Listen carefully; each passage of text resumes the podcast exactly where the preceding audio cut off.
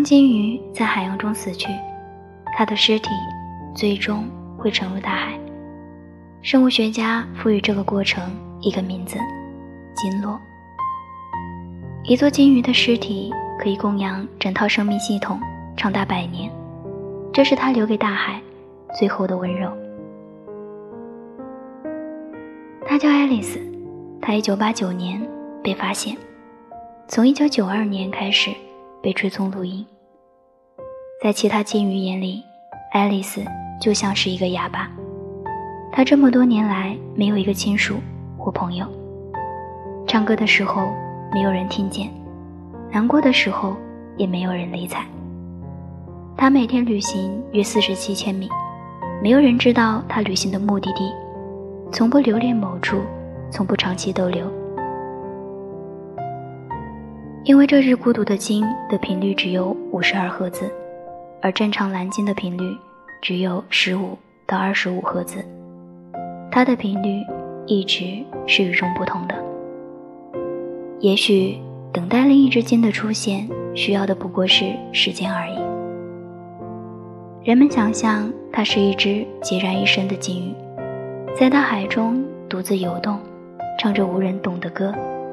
人们想象它毕生都在呼唤自己的另一半，却始终没有回应。人们想象它是一只独一无二的号角，面对大洋深处。发出过去不曾有过，将来也不会再有的呐喊。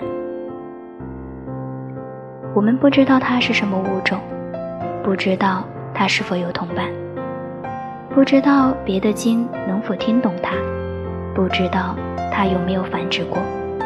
它的故事进入了人类的世界，不知道它是不是孤独。鲸会孤独吗？人所谓的孤独。又到底是怎么样的呢？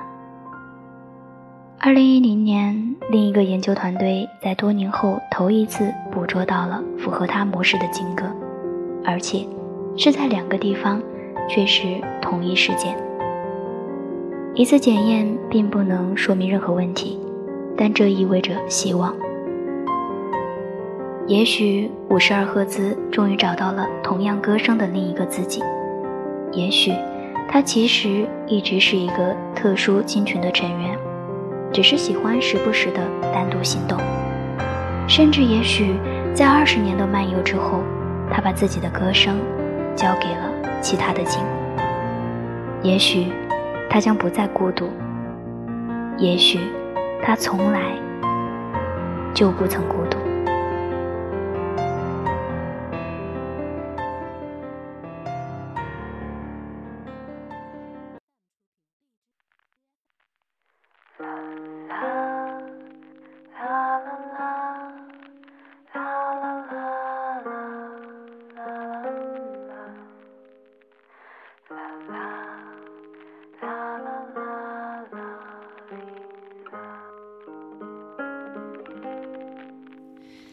那天黄昏，开始飘起了白雪，忧伤开满山岗，等青春散场。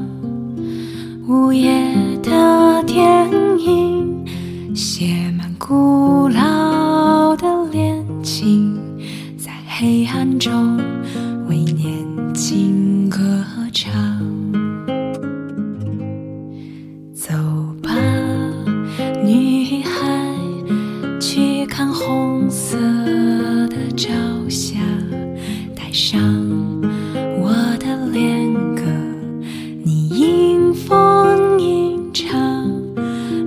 水挂在发梢结满透明的惆怅是我一生